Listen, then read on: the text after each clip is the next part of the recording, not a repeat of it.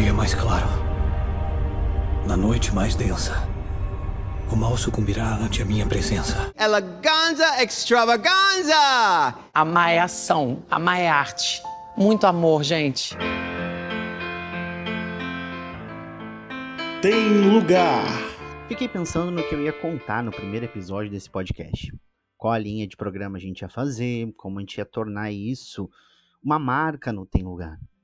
Mas antes de qualquer militância, caricatice e dos meus amigos, amigas e amigas que eu quero trazer para cá para conversar um pouco, eu achei melhor contar uma breve história. Um relato em três partes, em três capítulos, que dizem muito sobre mim, sobre esse podcast e sobre o lugar que a gente vai percorrer ao longo de todos os episódios pelo restante deste ano. E é muito importante falar sobre isso porque fala das construções da minha personalidade, de quem eu sou hoje e de quem eu tô me tornando. Porque é uma constante mudança, uma constante transformação, a gente nunca para, a gente tá sempre aprendendo, enfim. E o mais importante porque tem lugar para um dia mais claro, para uma noite mais densa e tem lugar para eu contar também a minha história.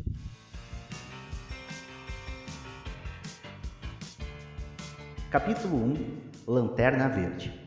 Eu, William, editor-chefe e criador do Geek Guia, tenho 35 anos. Algo que, para as gays mais novas, é sinônimo de terceira idade. Mas deixando esse devaneio da juventude de lado, a minha história da, com a cultura pop começa muito antes dos 30. E muito antes eu mesmo pensar em ter um canal, ter um site ou coisa parecida.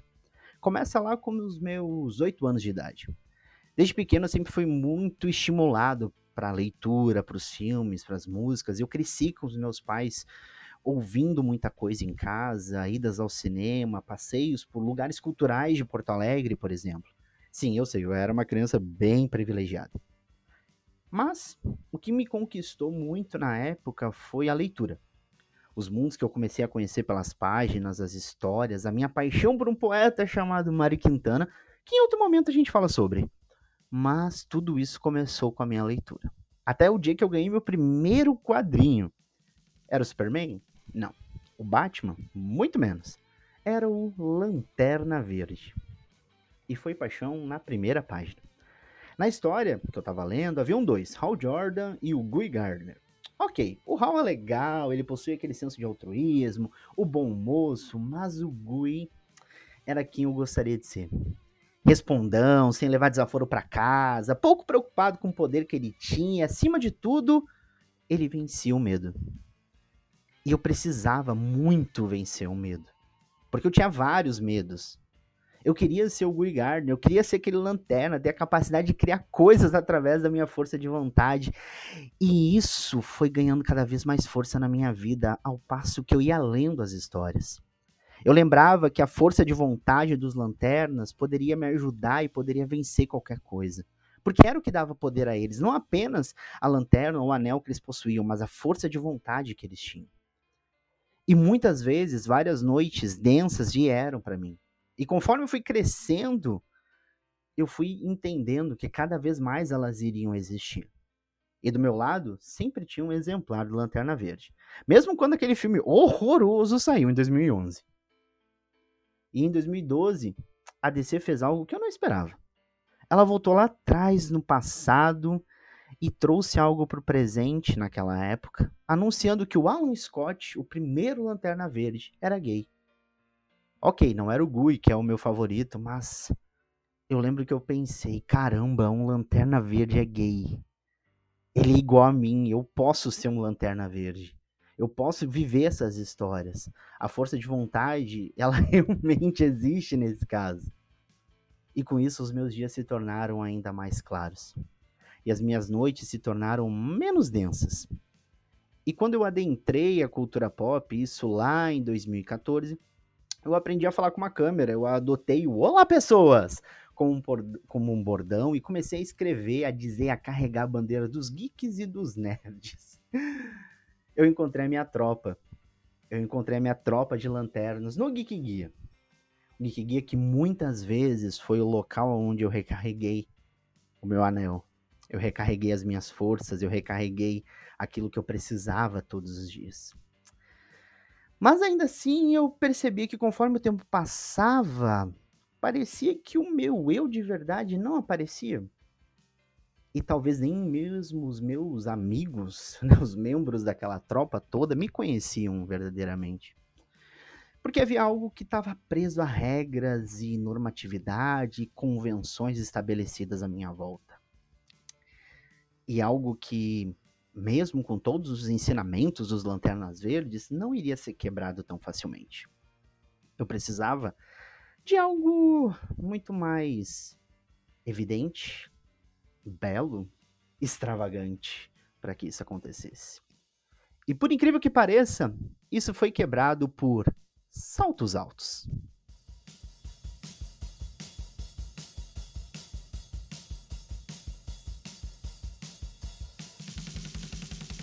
Capítulo 2 RuPaul Esse pode ser um dos momentos mais polêmicos logo de cara desse podcast. E calma, eu não tô falando de você caso você se identifique com o que vai vir pela frente, tá bom? Eu tô contando sobre a minha vida, sobre quem eu sou, justamente para que a gente se conheça a partir disso, tá bom? Então calma, relaxa, segura um pouquinho, porque tem mais. E dito isso, eu era pautado em todos os padrões já conhecidos. Eu queria distância do que poderia ser sinônimo de uma gay POC, afeminada ou qualquer estereótipo relacionado. Não mesmo. Jamais as pessoas iam me ver dessa forma. Eu queria ser um gay respeitado, dentro e fora da cultura pop. Jamais eu vou ouvir pop, funk e seus derivados. Diva, para mim, é o Fred Mercury. eu conto, vocês contam pro Will do passado, porque olha, enfim. Mas esse era o Will, pautado em todas as heteronormatividades existentes, as regras, porque ele precisava sustentar um personagem diante de tudo e de todos. Foi então que um dia as luzes de uma passarela literalmente se acenderam e uma drag de cabelos loiros andou na minha direção, abriu um sorriso e falou: Bem-vindo. Quando eu assisti RuPaul's Drag Race pela primeira vez, tudo que havia em mim foi mexido. A proximidade com o feminino, com aquela cultura, era algo que eu queria saber mais, que eu queria conhecer, e eu fui atrás. Com o tempo, Pose fazia parte das minhas maratonas. Paris is Burning é um documentário que até hoje eu recomendo. O Jorge Lafon, a incrível Vera Verão, se tornou uma figura referenciada, e os Dizzy Croquettes eram um sinônimo de poder nos palcos para mim. RuPaul me mostrou que as regras poderiam ser quebradas. As normas não foram feitas por quem muitas vezes apoia a liberdade. E se eu realmente queria amar os outros, primeiro eu precisava amar a mim mesmo. E assim como quem volta para a escola, eu fui ler, eu fui ouvir, eu fui reconhecer coisas na história, na sociedade, em mim que eu tinha deixado passar.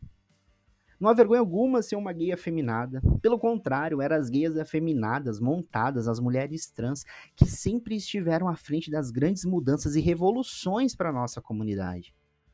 Foram elas que tomaram as primeiras pedradas, pauladas, foram presas, xingadas. Eram elas que estavam lá. E por que eu iria ignorar tudo isso pelo simples fato de parecer algo que a sociedade quer?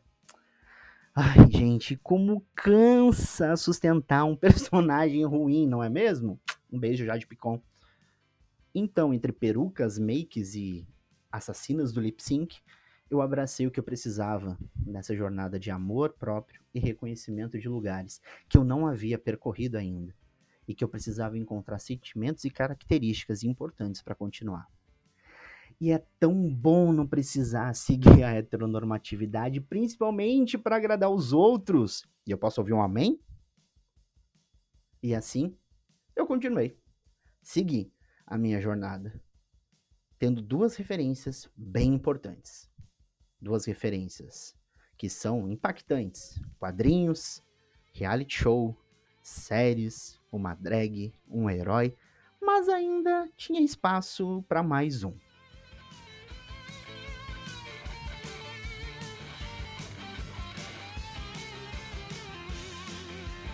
Capítulo 3 O Filho da Mãe. Nesse momento você deve estar pensando: nossa, ele está falando de uma forma tão simples, tão prática, isso tudo que ele está contando. Sim, Isso é um podcast, não é a Bíblia. E se você quer detalhes mais investigativos, te falar a verdade, o Chico Feliz já faz isso. Não é meu papel ficar fazendo investigação aqui, não.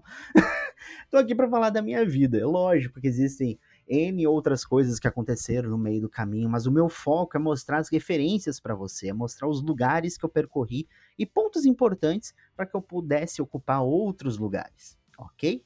Então, vamos seguir um pouquinho mais. Tudo começa quando eu estava do lado do meu namorado em um churrasco. E uma amiga, uma menina que eu conheci, sentou e a gente começou a bater papo, conversar, conversar vai, conversa vem, risada e tudo mais. E ela soltou a seguinte frase que eu nunca ia imaginar ou esperar. Ela virou e falou: Nossa, Will, tem horas que os seus comentários saem num estilo Paulo Gustavo, sabe? Um estilo Paulo Gustavo. Paulo Gustavo, ator, comediante, nascido em Niterói lá em 1978, humorista que fazia Mike Cola 220 volts e que criou a maravilhosa Dona Hermínia. Será que eu tinha emulado algo do Paulo Gustavo? Será que eu tinha pegado coisas que o Paulo Gustavo dizia, o jeito dele de falar? Sim. E que bom encontrar um exemplo desses dentro da cultura pop. Que bom encontrar uma figura dessas nas séries, nos filmes, no teatro. Que bom ter alguém nos representando de uma maneira tão natural e tão importante como foi a presença do Paulo Gustavo. Pois vamos aos fatos, né? As representações de pessoas da comunidade queer nunca foram os, as melhores dentro da cultura pop.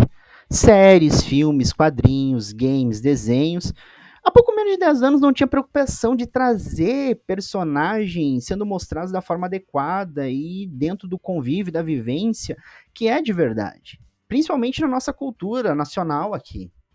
E a gente pode listar muitos casos no Brasil que não ajudaram em nada nas nossas construções. Pit Bicha, do Tom Cavalcante, o Crow, do Marcelo Serrado, o Patrick, do Rodrigo Fagundes, do Zorra Total, o Cássio, do Marcos Pigossi, o Theo, do Paulo Betti. Nenhum deles representou alguma coisa naturalizada, sempre havia um desvio, um distúrbio, uma piada para ser feita daquela figura, e tudo pelo bom e velho feito de prejudicar uma comunidade. Não eram boas representações, não foram boas representações. E nem é bom a gente ficar lembrando muitas vezes, porque isso gera em muitas pessoas gatilhos mas Paulo Gustavo criou personagens e falou de temas que não chegavam na mesa da família brasileira. E a Dona Hermínia fez com que muitos ouvissem uma, duas, três vezes no cinema algo que ninguém gostaria de falar. E ela mostrou, falou, cantou e revelou coisas que as pessoas precisavam encontrar. Ela foi lá discursar sobre amor e cantou com o filho dela vestido de boneca de pano para quebrar alguns preconceitos existentes. Paulo Gustavo promoveu tudo isso. E quando ele nos deixou em 2021, eu chorei. Fiquei irritado, porque como que um governo deixava uma pandemia levar alguém tão importante pra gente? Mas eu agradeci, porque muitas vezes Paulo Gustavo me representou em tela. E eu pude pegar um pouquinho disso para mim. Porque, na verdade, eu também sou um filho da mãe. E Paulo contou um pouquinho da minha história junto com ele. E nesse misto de Lanterna Verde, RuPaul e Paulo Gustavo, parte da minha vida é construída. E lógico que não é só isso, mas é tão bom quando a gente enxerga as referências importantes que nos ajudam a continuar todos os dias. No meu caso, me ajudaram a vencer as noites mais densas e a sobreviver em dias tão intensos que a claridade é capaz de cegar. Eu ainda estou sendo moldado, criando meu vasto leque de referências e figuras importantes, porque tem lugar para cada uma delas na minha vida. E tem lugar para cada uma delas na cultura pop.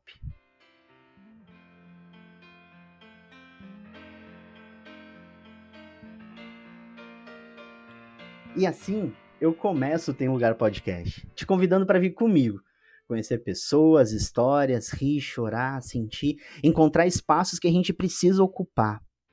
Tem lugar para cada um de nós dentro da cultura pop, por mais que digam que não, a gente tá nas séries, nas músicas, no cinema, nos quadrinhos, nos livros, nos games, nos doramas, nos animes, enfim. E a gente tem vontade de contar essas histórias. Então eu te convido, se acomoda, aproveita, porque o Tem Lugar Podcast começou. Um beijão e até a próxima.